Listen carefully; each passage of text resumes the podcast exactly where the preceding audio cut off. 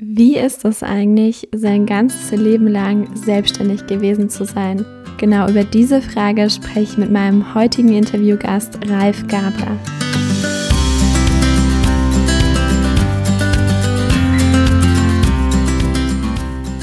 Hallo und herzlich willkommen zurück im Goldene Zeiten Podcast. Ich freue mich riesig, dass du wieder eingeschaltet hast. Ich hoffe, dir geht's wunderbar.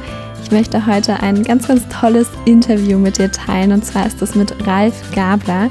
Ralf ist Schmerztherapeut und Gesundheitsexperte und er hilft Menschen Ü50, vor allem Selbstständigen, dabei, endlich ihre Schmerzen loszuwerden und das Ganze ohne Operation und auch wenn man sich schon jahrelang mit diesen Schmerzen rumquält. Ein ganz, ganz spannendes Geschäftsmodell, wie ich finde, eine ganz, ganz spannende Nische und Ralf hat etwas sehr Besonderes an seiner Lebensgeschichte. Und zwar war er noch nie bis auf die Zeit in seiner Ausbildung angestellt.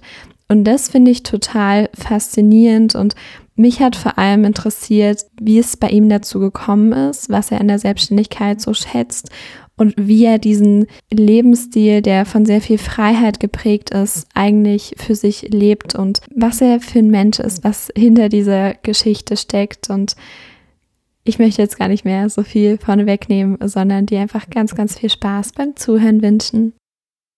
Hallo lieber Ralf, schön, dass du hier bist im Goldene Zeiten Podcast. Ich freue mich sehr, mit dir zu quatschen. Ja, danke, Lena. Ich habe mich riesig über die Einladung gefreut. ist ja mal eine schöne Möglichkeit, wenn auch nur virtuell rauszukommen. Ja, ja, auf jeden Fall. Super cool. Lass uns einsteigen mit den drei Einstiegsfragen, die du ja noch nicht kennst. Davon ist die erste, was sind deine wichtigsten Werte, Ralf? Mein absolut wichtigster Wert ist ähm, also es kommt drauf an, okay, du hast mich. Mhm. Der eine Wert, den ich habe, wichtig ist immer schwer zu sagen, ein Wert für mich ist absolut Ehrlichkeit. Ja. Also ich bin jemand, der auf Ehrlichkeit ganz, ganz großen Wert legt. Und deshalb, manchmal wird mir das zum Verhängnis, aber letztlich auch immer das Beste im Menschen sieht, beziehungsweise das glaubt, was Menschen einem, einem erzählen.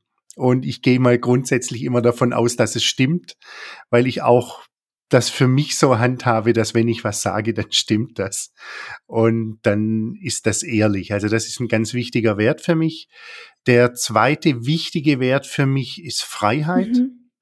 Und da geht's mir drum, wirklich die, die eigene Freiheit zu haben, Dinge tun und lassen zu können, so wie ich sie will. Ja. Das geht selbstverständlich nicht immer und nicht völlig uneingeschränkt. Ich bin verheiratet. da muss man Kompromisse eingehen und dann ist die Freiheit natürlich nicht mehr grenzenlos, ähm, weil es dann ja immer einen anderen Menschen mittangiert, aber ist ein ganz, ganz wichtiger Wert für mich. Und ich weiß nicht, ob man es als Wert bezeichnen sollte. Du hattest ja nach Dreien gefragt.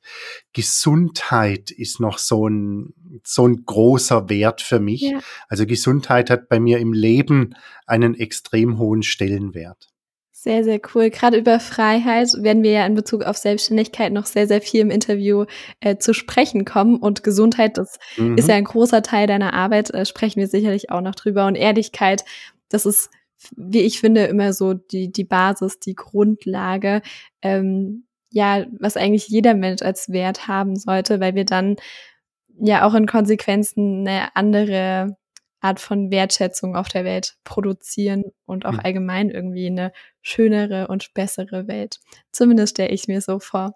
Okay, lass uns weitermachen mit der zweiten Einstiegsfrage. Und die ist, was darf bei dir an einem richtig, richtig guten Tag nicht fehlen? An einem richtig, richtig guten Tag, da darf nicht fehlen ein wunderschöner, leckerer Espresso. Oh, toll. Das gehört. Deshalb habe ich hier auch äh, zwei Siebträgermaschinen rumstehen. Also guter Espresso ist ein, ist ein echtes Muss. Ja. Das muss drin sein. Ähm, dann gehört für mich zu einem richtig guten Tag gehört Sonne. Mhm. Und für einen richtig guten Tag gehört bei mir Bewegung im Freien. Ja. Und eine ordentliche Portion geistiger Herausforderung. Spannend.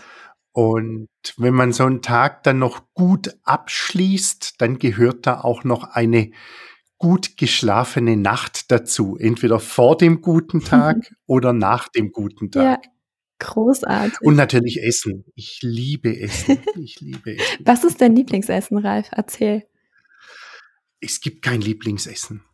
Also ich bin ein Typ, der von, von Sushi bis Sauerbraten über Thai-Currys, ähm, Tartar, ich weiß nicht was, äh, wirklich eigentlich fast alles ist. Es gibt eine Sache, die ich definitiv nicht sonderlich mag, das ist Ingwer. Mhm. Ähm, das ist, glaube ich, wirklich so ein Ding lieben oder hassen. Aber ansonsten gibt's so gut wie ich, mir fällt jetzt spontan nichts ein, wo ich sage, mag ich überhaupt nicht. Ja, okay. Aber sehr, sehr cool. Leider. Esse zu viel. Ja. äh, Gerade so bei den Dingen, die du genannt hast, äh, für einen richtig, richtig guten Tag kann ich wirklich jede einzelne Sache vom Bewegen an der frischen Luft, von der Sonne bis hin äh, zum guten Essen, kann ich alles unterschreiben. Sehr cool. Okay, dritte und letzte Einstiegsfrage. Und auf die darfst du gerne eine etwas ausführlichere Antwort geben, wenn du möchtest. Was war im Rückblick in deinem Leben eine ziemlich große Herausforderung? Und vor allem, was konntest du daraus mitnehmen? Welche Erkenntnis konntest du vielleicht aus dieser Lebensphase ziehen? Was hast du daraus gelernt? Gab es da was bei dir? Also, das ist nicht ganz leicht zu beantworten. Wenn ich, ich würde jetzt rückblickend sagen, dass das ganze Leben war bisher irgendwo eine große Herausforderung. Okay. Also ich würde, ich würde da nicht einen, einen einzelnen Part rauspicken wollen. Ja. Also was sicherlich so ein sehr einschneidendes Erlebnis war oder ein sehr veränderndes Leben, was auch wieder völlig neue Herausforderungen gebracht hat, war vor etwas über 18 Jahren die Geburt von unseren Zwillingen. Ah. Also das war auf jeden Fall eine Riesenherausforderung ja. und die mich auch im Leben unglaublich, unglaublich weitergebracht hat, weil die Beschäftigung mit Kindern einfach nochmal sehr viel verändert und wenn man es ich sag mal, also für mich jetzt gefühlt, wenn ich es ernst nehme, bieten Kinder auch eine Riesenchance, sich selber zu verändern und an sich selber zu arbeiten und sich selber auch nochmal neu zu denken und zu hinterfragen. Und das Leben muss man zwangsläufig umstellen, weil das mit Kindern nicht mehr so läuft.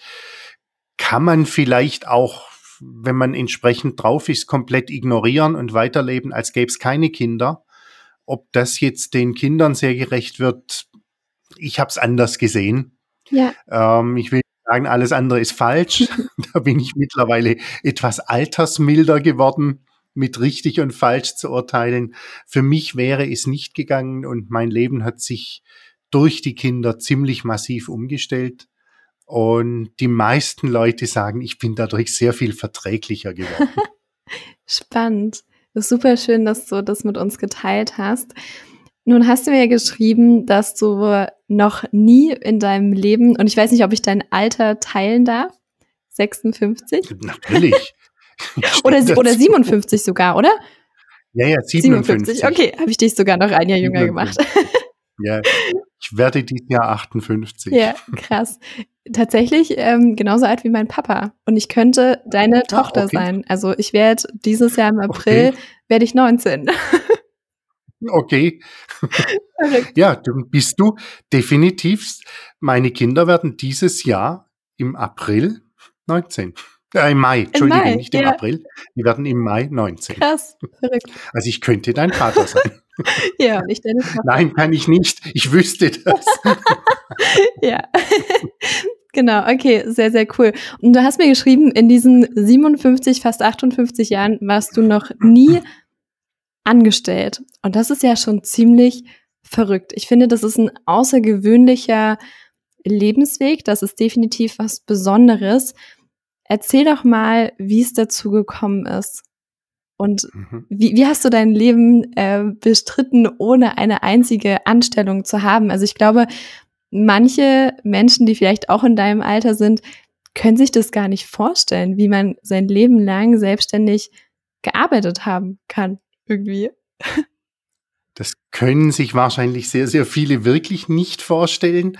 Bei mir war es jetzt nicht ganz so spektakulär, wie es sich vielleicht im ersten Moment anhört.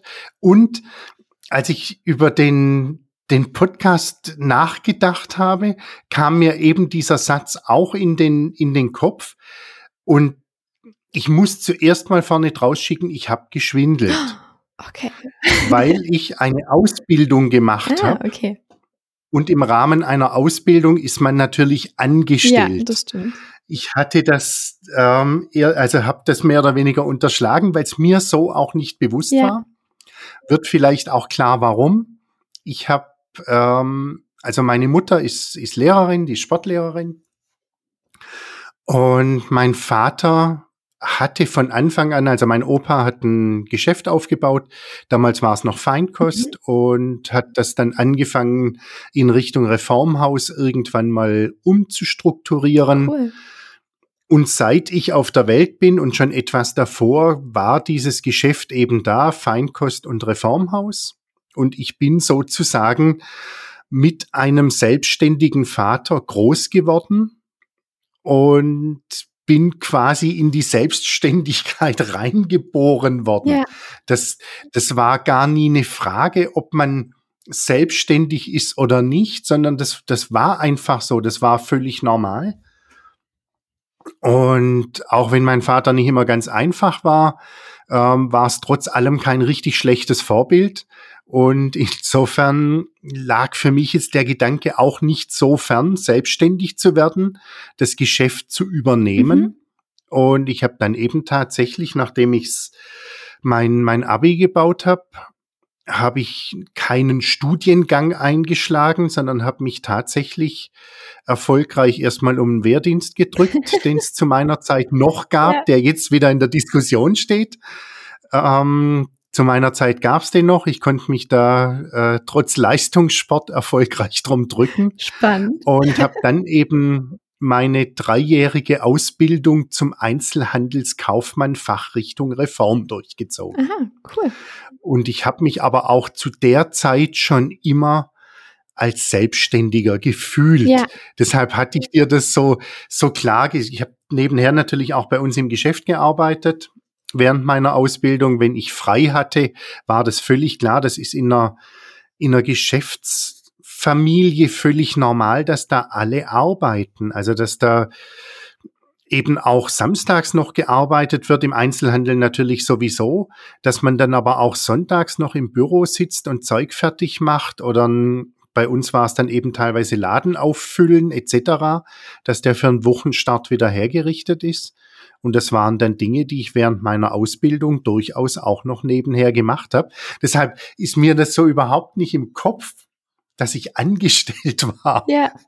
Und also faktisch tatsächlich nach diesen drei Jahren Ausbildung, die ich durchaus hingekriegt habe, ähm, bin ich dann auch zu Hause frei oder selbstständig als Partner ins Geschäft mit eingestiegen. Ja, spannend.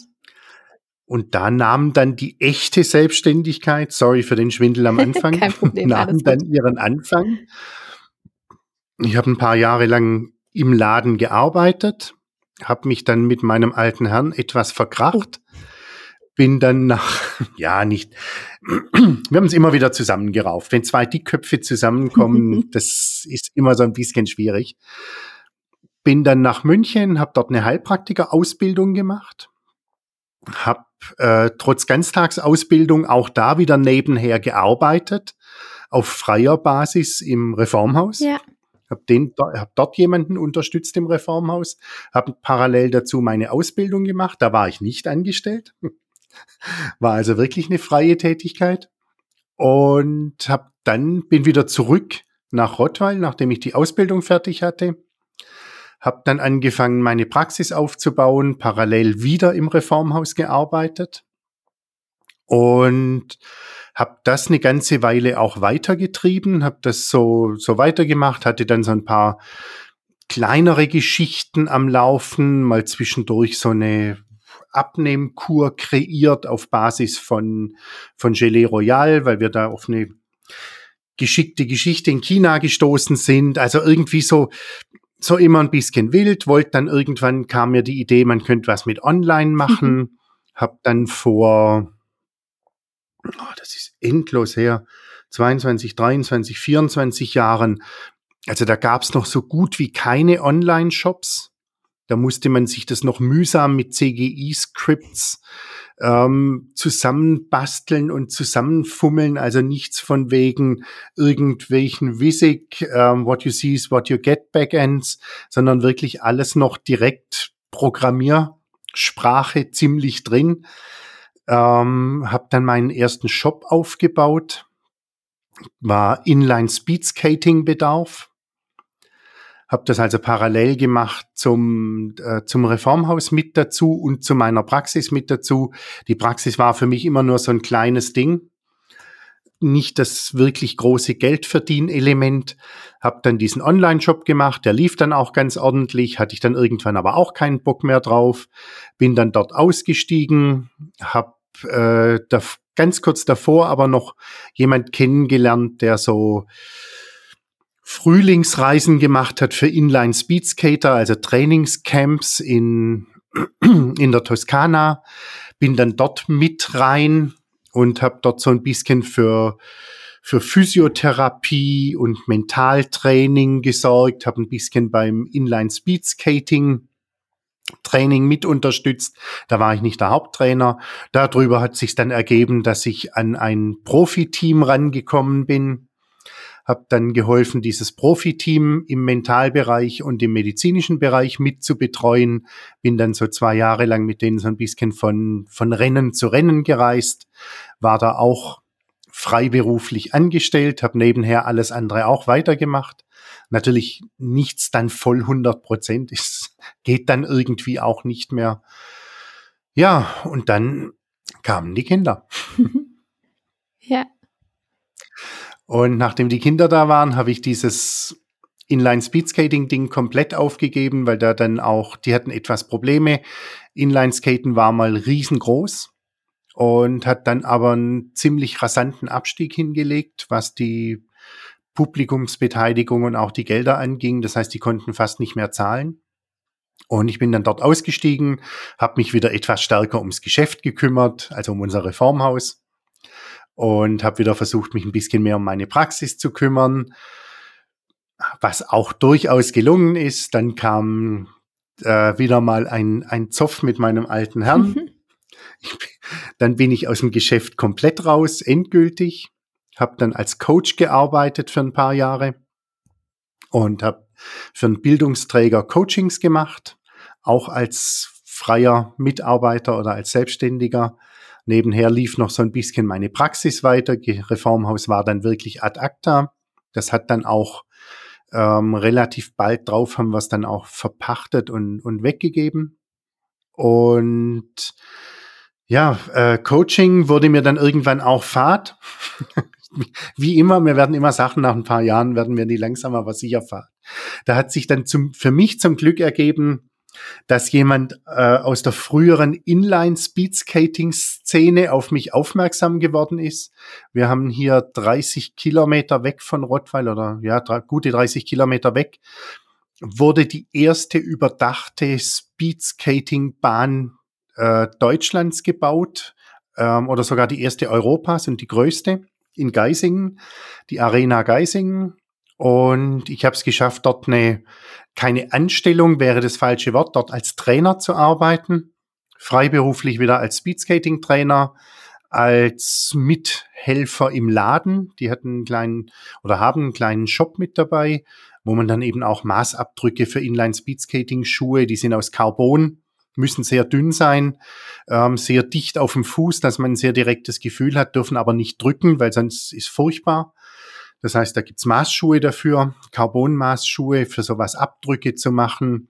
Und habe mir parallel dazu so eine Art Bootcamp-Trainingsbereich aufgebaut, der irgendwo so Richtung hochintensives Intervalltraining, äh, Kettlebell-Training und so Richtung CrossFit ein kleines bisschen ging, habe das da drin aufgebaut, habe Firmenfitness dort gemacht, solche Sachen angeboten, parallel dazu immer noch ein bisschen medizinisch gearbeitet. Ja, und wo ich dann darauf keinen Bock mehr hatte, habe ich angefangen, mir das gleiche Ding hier in Rottweil wieder aufzubauen. Und da bin ich jetzt wirklich schon seit ein paar Jahren. ja, cool. Wir sind also wieder jetzt hier angekommen. Ja, ja. Du hast eine total spannende Lebensgeschichte. Also wirklich richtig, richtig cool, welche Station du schon so durchlaufen hast. Ich höre da so ein bisschen raus, dass du dir einfach immer das gesucht hast, worauf du gerade Bock hattest für ein paar Monate mhm. oder auch für ein paar Jahre und dann aber auch den Mut hattest, wenn es halt nicht mehr so Bock macht, das auch wieder zu lassen. Was war da während der ganzen Zeit dein Antrieb, das immer irgendwie mit sehr viel ja Freiheit zu machen und eben auf selbstständiger Basis zu arbeiten und nicht zu sagen, okay, ich lasse mich jetzt irgendwo fest als Trainer oder keine Ahnung, als irgendwas anstellen. Warum war dir das so wichtig? Warum war mir das wichtig? Weil das, das liegt bei mir vielleicht, also man, man könnte jetzt so blöd sagen, das liegt bei mir in den Genen. ja. Nee, das ist irgendwo, ich denke mal, das ist eine, das ist eine mentale Einstellung. Mhm. Einfach, zu, ich, ich denke mal, es gibt einfach zwei, also mindestens zwei verschiedene Typen von Leuten. Die einen, die eben sagen, ja, ich mache jetzt was draus oder ich versuche was draus zu machen und nehmen das in die Hand und ich habe die, die eigene Verantwortung auch. Also das ist schon so ein Ding, wo ich, wo ich für mich auch sehe, diese, diese Verantwortung, es mir gut gehen zu lassen und dass da auch kein anderer Mensch dafür zuständig ist oder dafür verantwortlich ist, ob es mir gut geht. Dafür bin nur ich selber verantwortlich. Ja. Und ich bin derjenige, der das machen muss, klingt jetzt blöd, aber der das, der das macht und ich bin derjenige, der das einfach durchzieht und dafür sorgt, dass es mir gut geht. Und natürlich auch seit Familie, ähm, auch der, der Mitfamilie so gut wie möglich geht. Und im Endeffekt, also so, so abgedroschen und so blöd der Spruch auf, auf der einen Seite ist, wenn, wenn jeder für sich schaut, dass es ihm gut geht, dann geht's letztlich allen gut oder dann sind alle versorgt. Ja. Also es muss, es sollte sich wirklich, das ist bei mir im Kopf, jeder drum kümmern, dass es ihm gut geht. Was nicht heißt, dass ich mir nicht andere Leute zu Hilfe nehmen kann oder dass ich mit anderen Leuten was zusammen machen kann. Ich muss nicht als, als Egoist durchs Leben gehen. Aber ich bin derjenige, der darüber die, die Macht hat, mehr oder weniger dafür zu sorgen, ob es mir gut geht oder ob es mir nicht gut geht. Ja, spannend. Du hast gesagt, ähm, Thema gut gehen. Was denkst du, was es noch dafür braucht, auch in Bezug auf Gesundheit? Vielleicht auch in der Arbeit mit deinen heutigen Kunden und Klienten. Was merkst du da? Was sind so die wichtigsten Säulen, dass es einem wirklich, wirklich gut geht? Es gibt, also aus meiner Sicht gibt es drei Säulen dazu. Das eine ist einmal, eine wichtige Säule ist tatsächlich Bewegung wir, unser, unser Körper oder unser gesamter Organismus inklusive Gehirn passt sich auf das an, was ihm abgefordert wird. Wenn ihm nichts abgefordert wird, dann baut er ab und ist dementsprechend relativ schwach und neigt auch dazu, Schmerzen zu haben, Bewegungseinschränkungen zu haben, eben nicht mehr richtig zu funktionieren, weil wir es nicht nutzen. Wenn wir es nutzen, werden wir es nicht abbauen und werden wir es nicht verlieren, sondern dann können wir es erhalten. Das heißt, eins der wichtigen Dinge ist zu nutzen. Das gilt sowohl körperlich, da kann man es entweder im Beruf, im Alltag machen oder eben über Sport.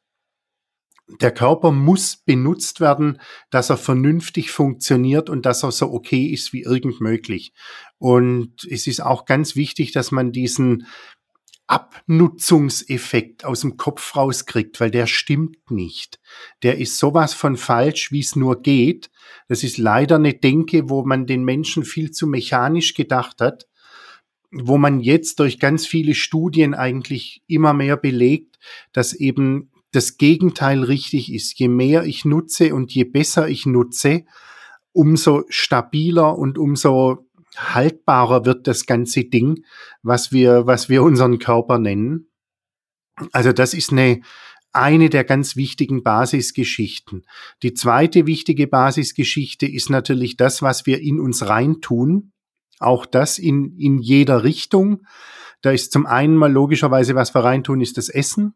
Das heißt, das sollte zumindest mal im Großen und Ganzen okay sein, nicht zu viel Schrott drin haben wir können, also unser Organismus ist so unglaublich leistungsfähig, dass das nicht auf Kleinigkeiten ankommt. Also da geht es jetzt nicht drum, ob ich sieben Gramm von irgendeinem vermeintlichen Superfood mehr habe oder ein Käpselchen von dem noch zusätzlich schlucke.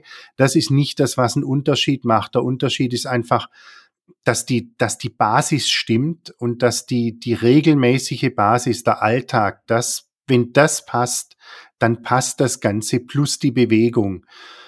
Und dann, was eben sehr, sehr häufig, die dritte Säule wird sehr häufig rausgelassen.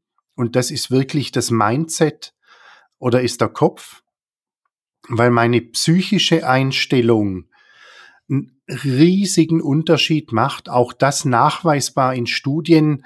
Unsere Psyche, unsere aktuelle mentale Verfassung hat einen riesigen Einfluss auf unter anderem unser Immunsystem und noch auf ganz viele andere Dinge mehr. Das heißt, unser Kopf und unsere Einstellung zum Leben ist massiv mitentscheidend dafür, wie gut es uns geht und wie stabil wir sind. Und wenn ich dann noch sehe, ich habe ja Hypnose bei mir im, in meinem Skill-Koffer mit drin. Und wenn man damals schaut, wirklich durch auch da wiederum, mir ist es super wichtig, Ehrlichkeit ähm, durch Studien belegt, was für Dinge möglich sind, allein durch eine mentale Beeinflussung, dann ist es irrsinnig, was für eine große Wirkung und was für einen großen Effekt die Psyche auf den Körper hat. Und das sind also die, die drei Grundpfeiler für Gesundheit aus meiner Sicht. Bewegung, Ernährung, Ernährung in dem Fall, ich hätte es vorher nicht ausgeführt, Ernährung einfach auch was Informationsaufnahme angeht. Also was ich an, an Infos reinlasse, weil das ist zwar nicht das, was den Körper direkt nährt, das nährt aber natürlich den Kopf und nährt den Geist und hat damit über die dritte Säule, über die Psyche, wiederum einen riesen Einfluss. Ob ich jetzt eher als ist ein bisschen, äh, bisschen haarig, ich mein's nicht böse, ob ich jetzt als Opfer durchs Leben gehe und mich hilflos fühle oder ob ich sage, nee, ich habe die Möglichkeit und ich habe die Chance, alles zu drehen und alles zu ändern. Ich muss es nur tun. Ja. Und ich muss mich dran machen. Und das ist letztlich, das macht den Unterschied und das sind die drei Dinge, die ich als Basis für ein gutes, gesundes und erfülltes Leben sehe. Ja, aus deiner Erf Erfahrung heraus, auch mit der Arbeit mit deinen Kunden, was würdest du sagen, ist so die größte Baustelle bei diesen drei Säulen? Kann man das so sagen, dass so diese eine Säule ganz besonders ein Problem bei vielen, vielen Menschen ist? Hm, eigentlich nicht wirklich. Okay. Das ist, da ist jeder Mensch individuell. Ja. Also letztlich es knackt bei vielen, auch wenn das nie jemand zugeben würde von meinen Kunden, ganz viel knackt natürlich an der Psyche. Ja. Weil das auch natürlich die Geschichte ist, warum ich eben doch jedes Wochenende mit meinen Bekannten bei irgendwelchen schönen Abendessen regelmäßig zwei Flaschen Wein zu viel trinke. Das ist, auch wenn man das nicht wahrhaben will, nicht ein ein körperlicher Grund, sondern das ist ein psychischer Grund. Mhm.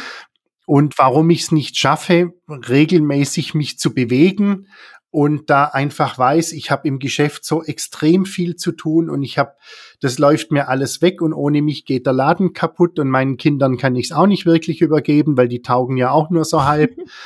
und ohne mich bricht alles zusammen, dann ist das natürlich schon der vordergründige Grund. Wenn man dann aber mal wirklich so ein bisschen bösartig in die Tiefe bohrt, dann steckt auch da eigentlich eine, eine psychische Geschichte drin. Ja. Dieses, ich will's allen zeigen, ich will's beweisen, ich bin so unglaublich wichtig und würde nie jemand zugeben. Aber das eine lässt sich irgendwo vom anderen nicht trennen. Ja. Ich fand das so schön, hat mal ein, einer der Menschen, die mich im Trainingsbereich ausgebildet haben, der eigentlich auch psychologisch, philosophisch recht, recht cool drauf war, ehemaliger Diskus-Olympia-Sieger, nicht Sieger, Entschuldigung, ähm, Teilnehmer für die, für die US-Nationalmannschaft. Und der sagt, klar, sagt immer, ja, wir, wir denken immer beim Training und bei allen anderen Dingen, also zum einen mal, wir hätten Gehirn, also wir sind das Gehirn und nicht der Körper und der Körper ist der Körper und er sagt aber, alles hängt zusammen und auch so Frankenstein-Training.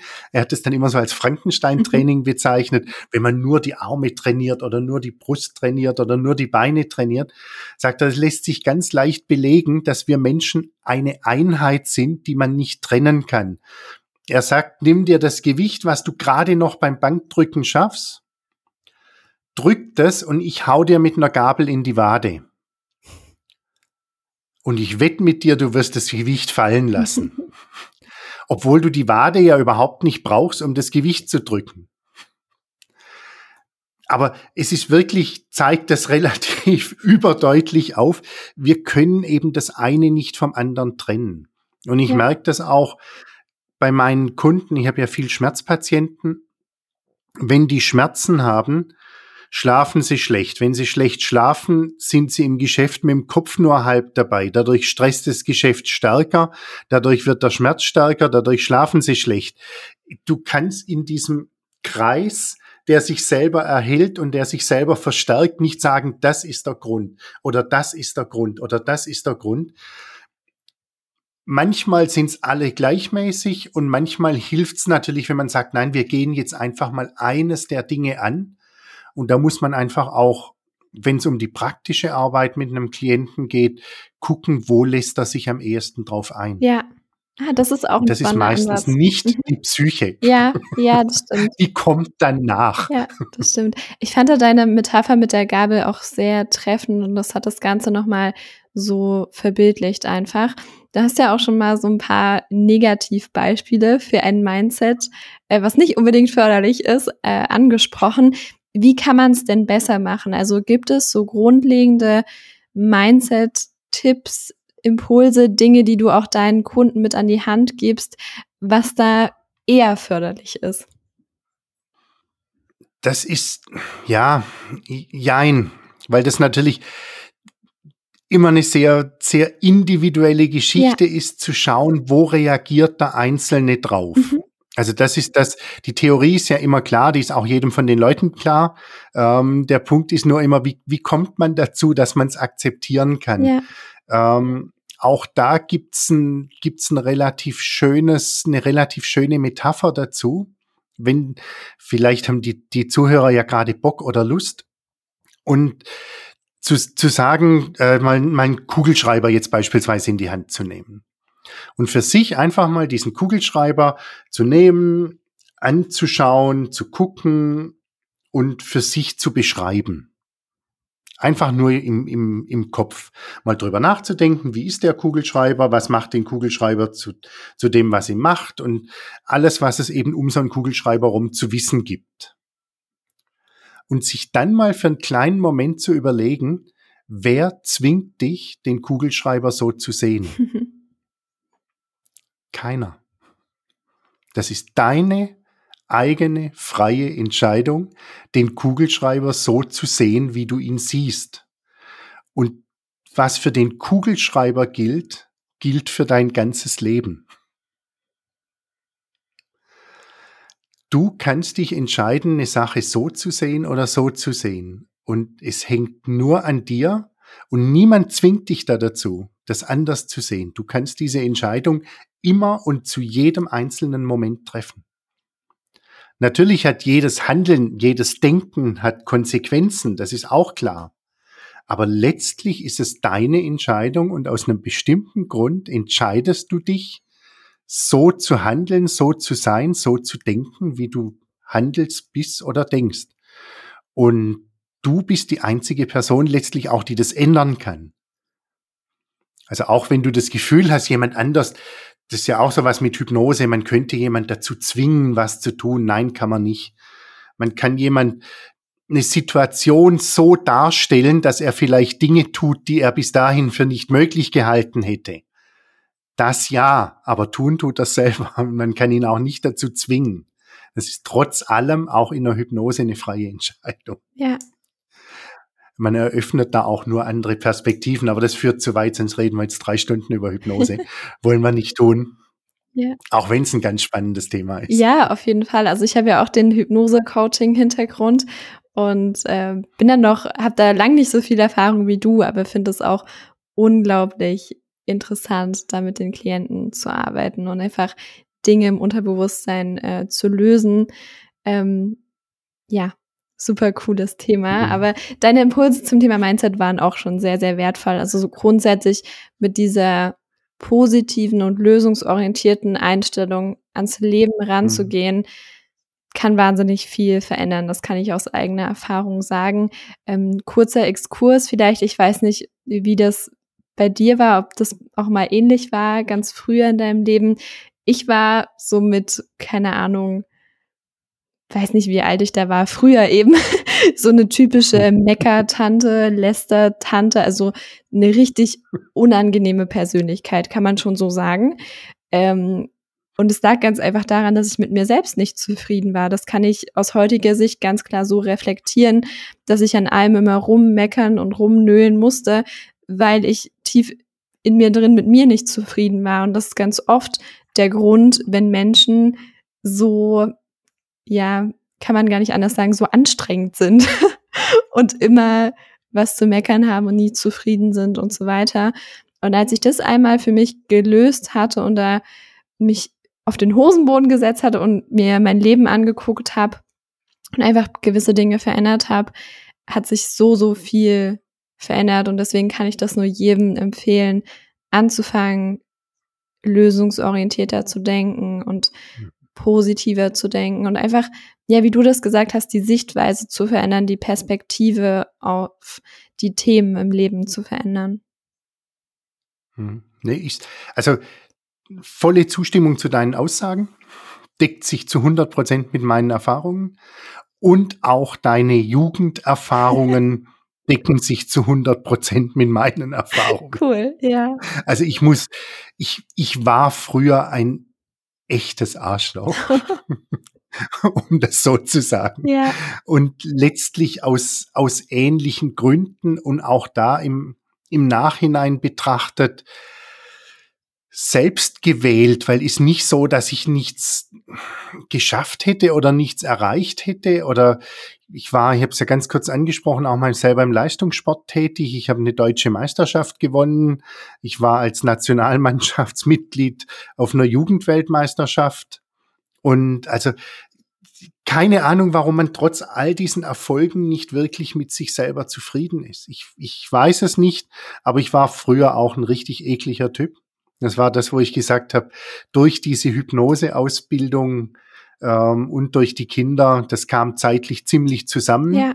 ähm, habe ich tatsächlich mich und mein, meine Außenwirkung massiv verändert. Mittlerweile kann man mit mir klarkommen. Das kann ich nur bestätigen. Nicht nur klarkommen, sondern auch darüber hinaus sich sehr, sehr nett unterhalten. Das haben wir ja in den letzten 37 Minuten auch getan. oh, auch schon wieder. Okay, alles klar. Ich hatte dich gewarnt, ich rede zu viel. Alles gut. Lieber Ralf, ich danke dir von Herzen ähm, für die Einblicke, für die tollen Geschichten, die du erzählt hast, für die Tipps und Impulse, die du mit den Zuhörern geteilt hast. Erzähl zum Ende gern noch, wo man dich finden kann, wie man mit dir in Kontakt treten kann, was du vielleicht auch für ein Angebot hast, was du mit deinen Kunden machst, falls es für den einen oder anderen Zuhörer spannend ist. Ja, Ich kümmere mich um Menschen, Unternehmer in erster Linie, weil wir da auf einer Wellenlänge liegen, gedanklich, zumindest mal was die Basics angeht, ja. die irgendeinen Schmerz im Leben haben, kümmere ich mich darum, dass sie den in möglichst kurzer Zeit wieder loswerden. Der Schmerz darf körperlich oder geistig sein, gar kein Problem. Ich habe meine Ausbildung im Bereich Hypnotherapie, ich habe meine Ausbildung im Bereich Training, ich habe meine Ausbildung im Bereich Ernährung auch wenn man das ja nie sagen soll, dass man so ein Multi-Experte ist. Ich bin trotzdem einer und helfe da gerne Leuten, die im, in der sogenannten zweiten Lebenshälfte sind oder sich direkt im Anflug darauf befinden. Kontaktieren kann man mich ganz klassisch über E-Mail, die info at ralfgabler.de. Ralf schreibt sich bei mir mit F und äh, ralfgabler.de zusammengeschrieben. Gleichzeitig auch die Adresse meiner Homepage. Auch da hat es noch die ganzen Kontaktmöglichkeiten, inklusive Telefon, direkter Terminvereinbarung etc. Alles da. Großartig. Ich danke dir, Ralf. ich danke dir für die Einladung, Lena, und muss sagen, hat mir richtig Spaß gemacht, mit dir zu plaudern. Super schön.